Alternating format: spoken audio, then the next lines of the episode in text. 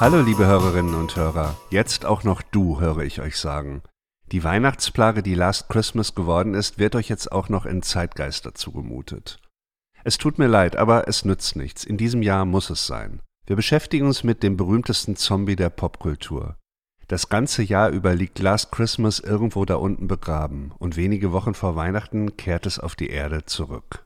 Vor 38 Jahren, kurz vor Weihnachten 1984, erschien dieses Lied des britischen Popduos Wham. Und seither hat es sich mindestens so fest in unsere Kultur hineingefressen wie Weihnachten selbst. Wer könnte sich eine Welt ohne Last Christmas vorstellen?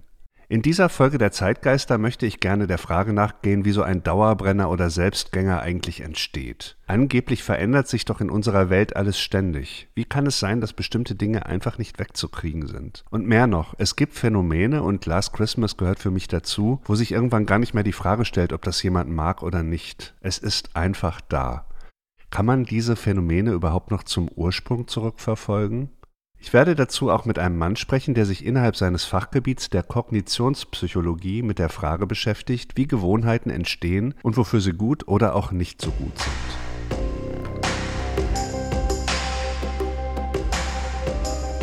Zeitgeister, der Podcast für Musik, Kulturgeschichte und Gegenwart.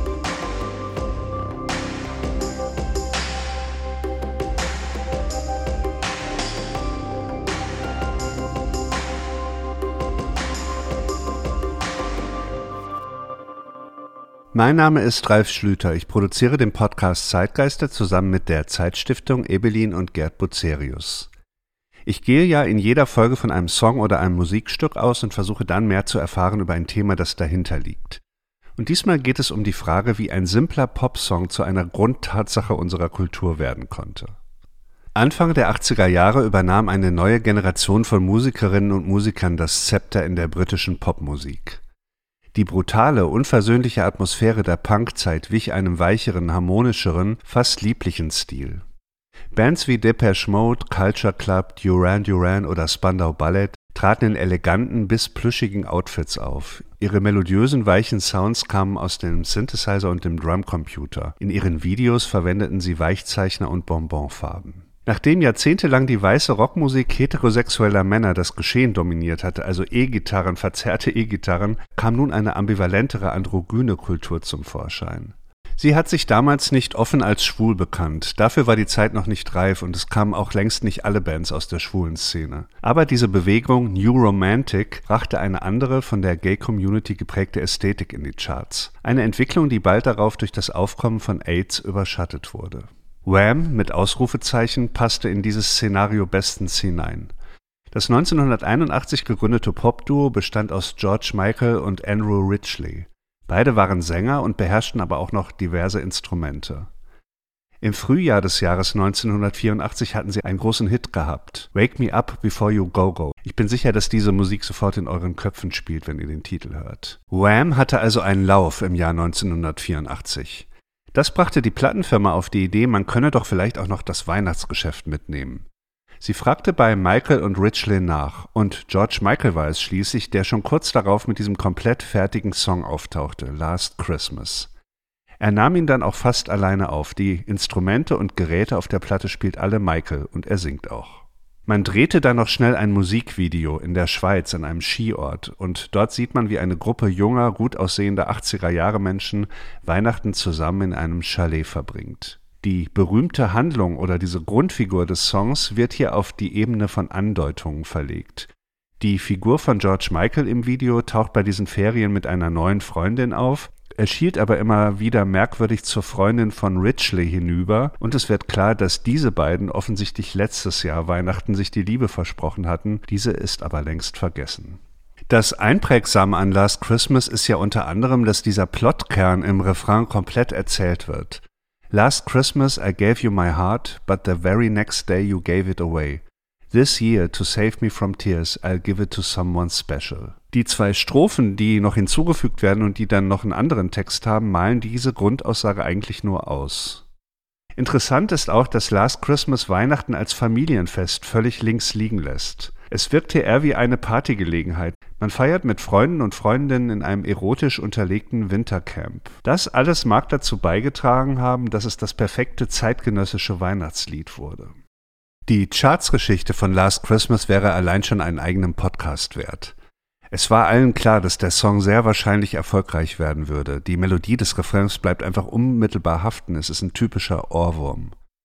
Im Vereinigten Königreich kam die Single im Jahr 1984 nur deswegen nicht auf Platz 1, weil zu der Zeit ein Benefit-Song von vielen Stars die Spitze blockierte, Do They Know It's Christmas.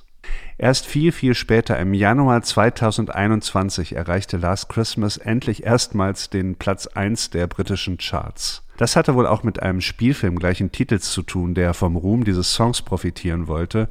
Der kam zu Weihnachten 2019 in die Kinos. Zwischen 1984 und 2021 war Last Christmas 15 Mal für längere Zeit in den britischen Charts vertreten gewesen. In den deutschen Charts hat Last Christmas insgesamt 153 Wochen verbracht bisher. Platz 1 erreichte der Song hier bei uns am Heiligabend 2021. Man sieht also schon an dieser Charts-History, was es heißt, einen Dauerbrenner oder Selbstgänger produziert zu haben. Die Hitparaden zeichnen sich ja eigentlich durch schnellen Wechsel aus. Dass ein Song über vier Jahrzehnte immer wieder auf die höheren Plätze vorstößt, ist absolut ungewöhnlich. Und es ist ja nicht so, dass sich die Wirkung von Last Christmas in privatem Konsum in Chartsplatzierungen erschöpfen würde. Vom öffentlichen Raum muss ich gar nicht reden, von Kaufhäusern und Weihnachtsmärkten. Auf vielen anderen Wegen ist dieser Song noch ganz viel tiefer in unsere Kultur eingesickert. Auf Instagram habe ich kürzlich eine Frau gesehen, die nur durch das Tragen eines Wham-Pullis signalisiert hat, dass die Weihnachtszeit jetzt losgeht. Letztes Jahr habe ich an einem Weihnachtsgottesdienst in Westfalen auf dem Land teilgenommen, an dessen Ende nicht ein christliches Lied gespielt wurde, sondern Last Christmas. Wer denkt, dass Last Christmas nur zwangsweise gedudelt wird, der sollte mal auf TikTok schauen. Dort findet sich eine unüberschaubare Flut von Hommagen und Parodien auf den Song. Vor allem in Asien, was mir bisher gar nicht so klar war, scheint es sehr, sehr bekannt zu sein und einen hohen Stellenwert zu haben. Ich gebe euch mal einen akustischen Eindruck davon, was auf TikTok passiert, wenn man einfach nur die Beiträge durchwischt, die mit Last Christmas zu tun haben. What is this song?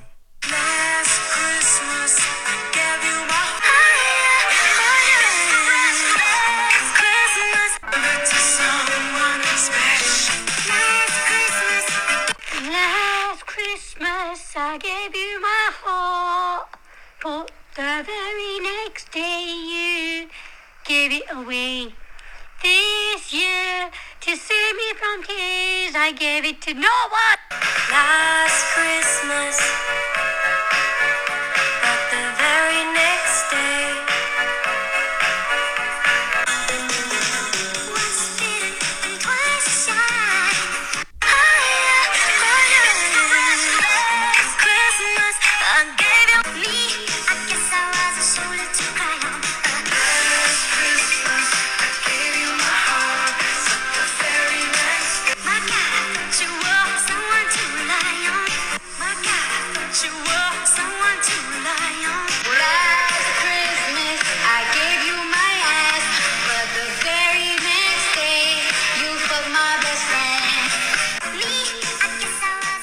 All das war natürlich überhaupt nicht zu ahnen, als im Herbst 1984 ein Anruf von der Plattenfirma bei George Michael und Andrew Ridgely ankam.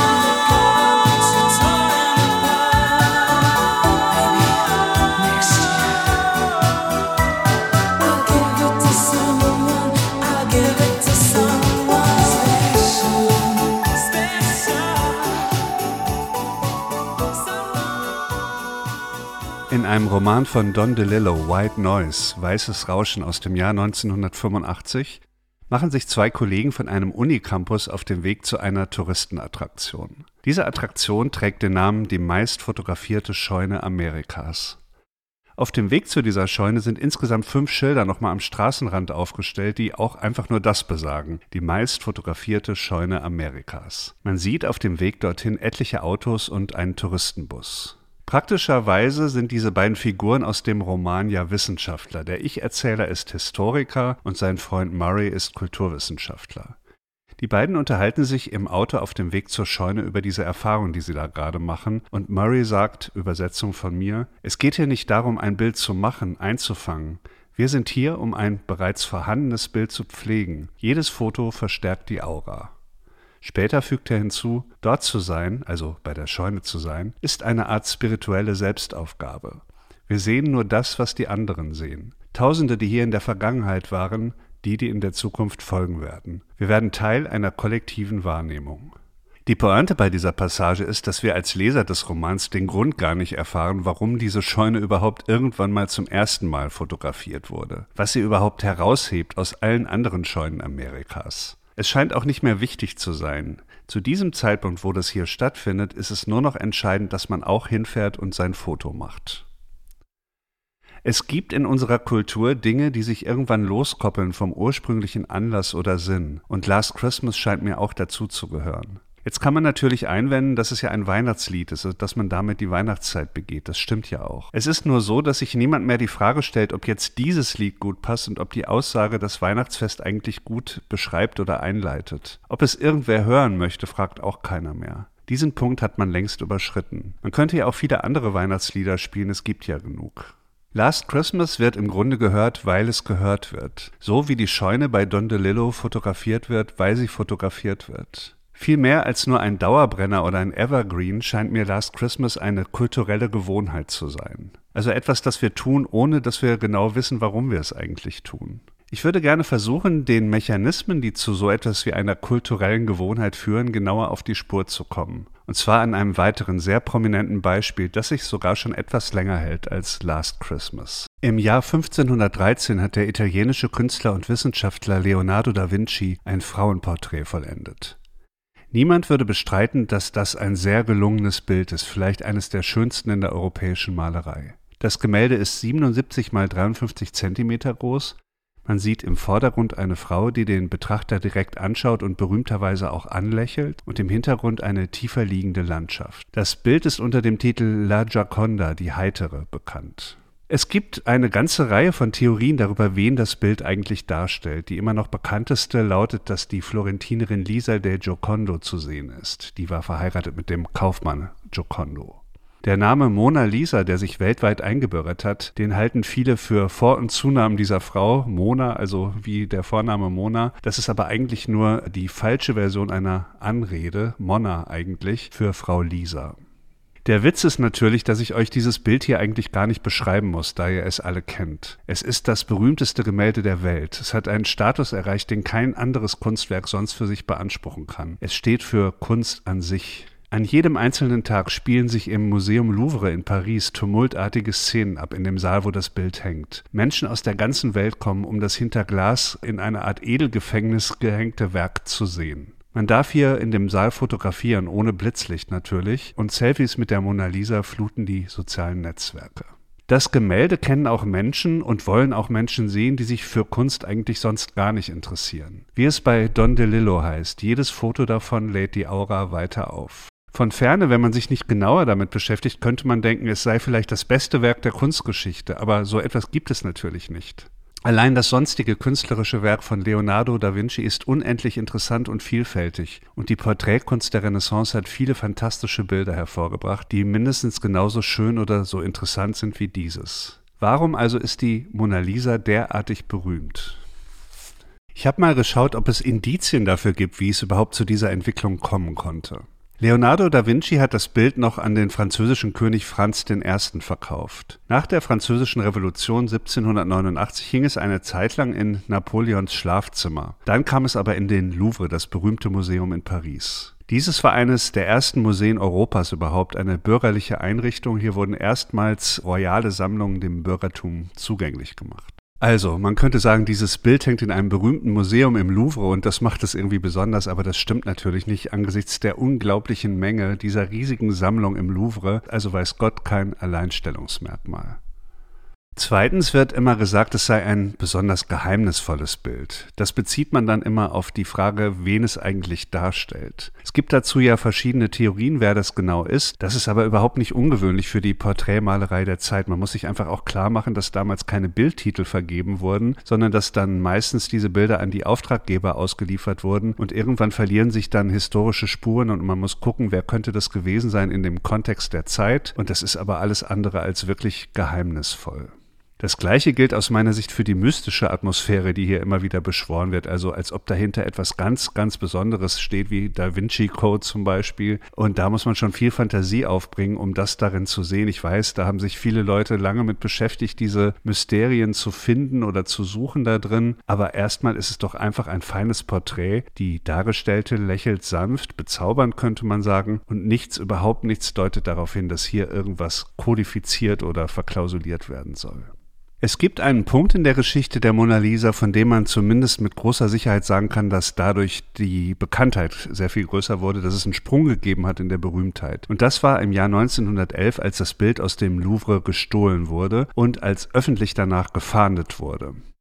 Das hat einen Bekanntheitsschub gebracht. Sogar der junge Pablo Picasso wurde damals von der Polizei als Verdächtiger festgehalten. Als wirklicher Dieb erwies sich dann der italienische Arbeiter Vincenzo Perugia. Er konnte das Bild nicht loswerden, er hatte das geklaut, äh, konnte es dann aber nicht verkaufen, weil es mittlerweile zu bekannt war durch die Zeitungsberichte und es kehrte dann nach zwei Jahren zurück in den Louvre. Jetzt galt es durch diese Zeit des Vermissens als schmerzlich vermisster Kulturschatz und das hat, glaube ich, schon eine Qualität äh, gebracht, eine neue, in der Bekanntheit dieses Gemäldes. Moderne Künstler von Marcel Duchamp bis Andy Warhol haben sich danach dann auch mit dem Bild so befasst auf diese Weise. Sie haben es also schon als Kulturschatz behandelt und sich teilweise darüber lustig gemacht. Duchamp mit diesem Schnauzbart.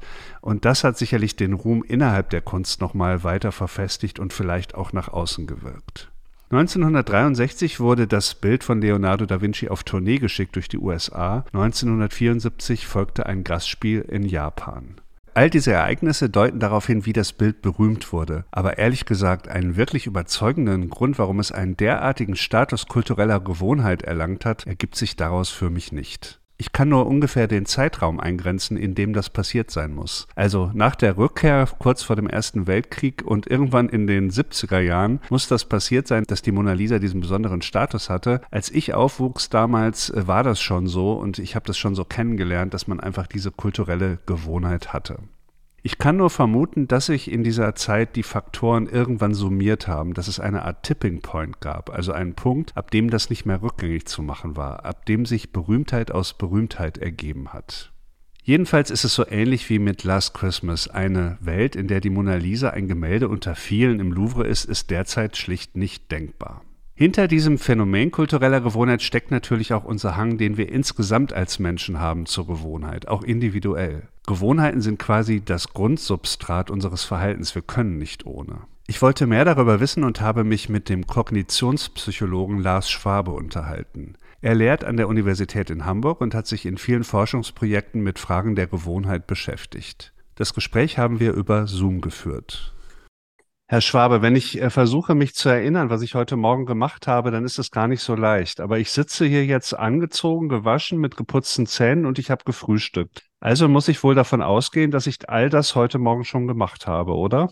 Ja, äh, da könnte man davon ausgehen. Und was das bedeuten könnte, ist, dass viele dieser Tätigkeiten, die Sie gerade beschrieben haben, also vom Aufstehen über das Zähneputzen, äh, über das Frühstücken eben relativ routinisierte äh, Handlungen sind. Die sind relativ ähnlicher Form jeden Tag durchlaufen. und die deshalb nicht mehr sonderlich viel Aufmerksamkeit von ihnen ähm, erfordern und auch nicht mit einer besonderen Priorität im Gedächtnis abgespeichert werden. Was genau ist eigentlich aus kognitionspsychologischer Sicht eine Gewohnheit? Kann man das definieren? Also man würde sagen, eine Gewohnheit ist ein Verhalten, Verhaltensmuster, das aufgrund einer Wiederholung des entsprechenden Verhaltensmusters entsteht und das dadurch charakterisiert ist, dass es mit einer geringeren kognitiven Kontrolle assoziiert sind, mit einer stärkeren Automatisierung. Das heißt, wir sind uns nicht notwendigerweise darüber bewusst, welche einzelnen Elemente mit dem Verhalten äh, verbunden sind, vielleicht auch gar nicht mehr so, dass wir darüber reflektieren, warum wir das jetzt tun, sondern wir tun es einfach, weil wir es schon hundertmal vorher gemacht haben. Wie bildet denn unser Gehirn Gewohnheiten? Können Sie das für Laien erklären? Ich versuche. Also man geht davon aus, dass wenn ein Verhalten erstmals ausgeführt wird, dass wir natürlich darüber reflektieren, warum sollten wir das tun, wie können wir das tun, welche Ziele sind damit verknüpft. Das heißt, das Verhalten ist ursprünglich sehr stark zielgebunden und zielorientiert. Wenn dann ein Verhalten ausgeführt wird und von gewünschten Konsequenzen gefolgt wird, dann wird dieses Verhalten immer wieder, immer wieder äh, gezeigt. Und was wir wissen, ist, wenn wir auch in Gegenwart von bestimmten Reizen, in bestimmten Kontexten bestimmtes Verhalten immer wieder ähm, ausführen, dann bildet sich neben diesem eher zielgerichteten Kontrollsystem auch ein zweites System raus, das stärker gewohnheitsbasiert ist. Das kann man auch neuronal ganz gut verankern im Gehirn. Da spielen die sogenannten Basalganglien, also eine relativ alte Struktur in unserem Gehirn, eine wichtige Rolle. Und die nehmen mit zunehmender Wiederholung eines bestimmten Verhaltens, nehmen die zu, da baut sich also was auf. Und wenn das ein gewisses Level erreicht hat, dann kann das tatsächlich auch das Verhalten maßgeblich kontrollieren und ja, antreiben. Haben Sie Erkenntnisse darüber, wie das Verhältnis von gewohnheitsmäßigen Handlungen und in, intentionalen Handlungen ist im Alltag? Also es ist so, dass wir gewissermaßen Gewohnheiten überkommen müssen, um wirklich ein äh, intentionales äh, Verhalten, zielgerichtetes Verhalten ausführen äh, zu können, was mitunter auch mit einer gewissen Anstrengung verbunden sein kann. Das heißt, da, das kann man als eine Art äh, Konkurrenzsituation manchmal äh, interpretieren, äh, wobei man es auch, wenn man es ein bisschen von einer anderen Blickweiten, vom anderen Blickwinkel aussieht, nicht notwendigerweise äh, Konkurrenz sein muss, sondern vielleicht auch eine gegenseitige Stützung, dass es äh, so ist, dass die Etablierung von bestimmten Gewohnheiten, also die Entbindung bestimmter Handlungen von Aufmerksamkeitsressourcen natürlich auch, andere zielgerichtete Verhaltensweisen ermöglicht. Wenn Sie äh, die Frage stellen, wie, welche Anteile machen sozusagen intentionales äh, Verhalten und eher gewohnheitsbasiertes Verhalten im Alltag aus, dann kann man jetzt nicht sagen, es ist 40, 60 oder 30, 70 oder wie auch immer, aber was man, glaube ich, festhalten kann, ist, dass ein Großteil unseres Verhaltens, das wir im Alltag zeigen, gewohnheitsbasiert ist. Und das ist auch sehr gut so weil Gewohnheiten sind grundsätzlich hochfunktional. Die erlauben unserem Organismus die Sachen, die wir schon wiederholt ausgeführt haben, von denen wir wissen, dass das gut funktioniert, die ja relativ automatisiert auszuführen und damit unsere begrenzten kognitiven Ressourcen deutlich effizienter zu äh, verwenden. Also wenn Sie beispielsweise darüber nachdenken müssten, jeden Morgen, okay, stehe ich jetzt mit dem rechten oder mit dem linken Bein zuerst auf und wie bewege ich mich dann? Wo gehe ich als erstes hin? Was genau mache ich nochmal beim Zähneputzen? Dann werden Sie in Ihrem Alltag ziemlich eingeschränkt. Kommen wir mal zu der Situation, die mich hier in meinem Podcast beschäftigt. Also vor Weihnachtszeit, ich betrete in irgendeiner deutschen Stadt ein Kaufhaus und dort läuft gerade Last Christmas von Wham. Was passiert in meinem Gehirn, wenn, wenn mein Gehirn die, das Signal empfängt, dass dieses Lied läuft? Also man kann davon ausgehen, dass dieses Lied mittlerweile einen sehr starken Signalcharakter für viele Personen hat, dass das Lied als ein bestimmter Reiz sehr eng mit der Weihnachtszeit assoziiert ist, auch mit vielen äh, weihnachtsbezogenen Erfahrungen aus, äh, vielleicht sogar, je nachdem wie alt man ist, aus Kindheit, Jugend oder zumindest aus der Vergangenheit. Und dass diese natürlich dann auch äh, wachgerufen werden. Und die Hoffnung ist sicherlich bei Kaufhäusern und Ähnlichen, dass die Erinnerungen, die da wachgerufen werden, eher positiver Natur sind und dass sie Personen dann vielleicht auch in eine positive Stimmung äh, versetzen. Und das ist möglicherweise dann auch ein Motiv für dieses äh, Lied immer wieder ähm, ab, auch in kommerziellen Kontexten. Also es in einen Kaufanreiz umzuwandeln eigentlich. Das ist wahrscheinlich äh, die Intention, also eine bestimmte Wohlfühlatmosphäre äh, zu schaffen, äh, wo Leute positiv geneigt sind, vielleicht auch äh, Assoziationen mit Geschenken und so weiter stärker ähm, aktiviert werden. Und das ist natürlich irgendwie in einem Kaufhauskontext Sicht des Kaufhausbetreibers durchaus gewünscht. Lars Schwabe. Jetzt haben wir, glaube ich, Last Christmas schon ganz gut analysiert, als kulturelle Gewohnheit und auch als etwas, das bestimmte Impulse auslösen soll, zum Beispiel im Kaufhaus. Natürlich stellt sich die Frage, ob zum Beispiel gerade diese Kaufhauswerbung eigentlich noch funktioniert, wenn man es längst übertrieben hat, wenn das Lied einfach viel zu häufig gespielt wurde. Es gibt ja auch Leute, die gerade gegen diese Gewohnheit rebellieren und denen der Song vielleicht eher die Stimmung versaut. Viele Dinge haben sich im Laufe der Jahrzehnte um Last Christmas herum angesammelt. Und ich möchte noch eine traurige Geschichte erwähnen. Es ist ja makaber, dass der Urheber des Songs George Michael im Jahr 2016 genau am ersten Weihnachtstag starb. Während ich an dieser Folge arbeitete, habe ich dann aber irgendwann auch überlegt, kann man über den Song vielleicht auch noch was Nettes sagen, was ganz Direktes, was Positives. Denn wie man es auch dreht, es ist ja schließlich Weihnachten. Und dann habe ich mir den Text nochmal genauer angeschaut. Eigentlich ist Last Christmas ein Lied der Hoffnung. Die neue Liebe soll mit dem alten Leid Schluss machen. Man findet endlich den richtigen Partner oder Partnerin und damit sind frühere Enttäuschungen vergessen. Liegt darin nicht doch ein christliches Thema, die Hoffnung auf Erlösung? Im Christentum feiert man an Weihnachten ja die Ankunft Jesu. Damit soll dem Tod etwas entgegengesetzt werden. Es ist also ein Fest der Zuversicht. Und im Grunde steckt dieses Motiv doch hier drin, wenn auch in einer modernen und privat umgedeuteten Variante. Die Liebe eines anderen Menschen erlöst uns, nicht die Liebe Gottes. Das ist ja im Rahmen der Moderne absolut plausibler. Die meisten Menschen beschäftigen sich viel mehr mit romantischer Liebe als mit der Liebe zum christlichen Gott. In der Offenbarung des Johannes heißt es 21 Abschnitt 4, und Gott wird abwischen alle Tränen von ihren Augen, und der Tod wird nicht mehr sein. Bei George Michael geht es auch um Tränen. This year, to save me from tears, I'll give it to someone special. Tja. Mir bleibt jetzt nur noch, euch mit oder ohne Last Christmas frohe Weihnachten zu wünschen. Das war die Folge Nummer 27 des Podcasts Zeitgeister. Ich bedanke mich bei euch fürs Zuhören, bei Lars Schwabe für das Gespräch und natürlich beim Team der Zeitstiftung. Die anderen Podcasts der Zeitstiftung sind Zwischenrufe und Urban Change. Wenn euch diese Folge oder dieser ganze Podcast gefällt, dann freue ich mich über Empfehlungen in den sozialen Medien, über Punkte, Bewertungen und Abonnements. Wer sich interessiert für dieses Thema, also Weihnachtsmusik oder weltliche Popmusik mit Weihnachtsbezug und möglichen christlichen Hintergründen, dem empfehle ich auch Folge Nummer 15 mit Joni Mitchells River. Die nächste Folge der Zeitgeister kommt dann im Januar. Ein Thema steht noch nicht fest. Ich muss die Feiertage und die Zeit zwischen den Jahren mal nutzen, mir was Schönes Neues auszudenken. Das kommt dann im neuen Jahr. Bis dahin verabschiedet sich am Mikrofon Ralf Schlüter. Tschüss.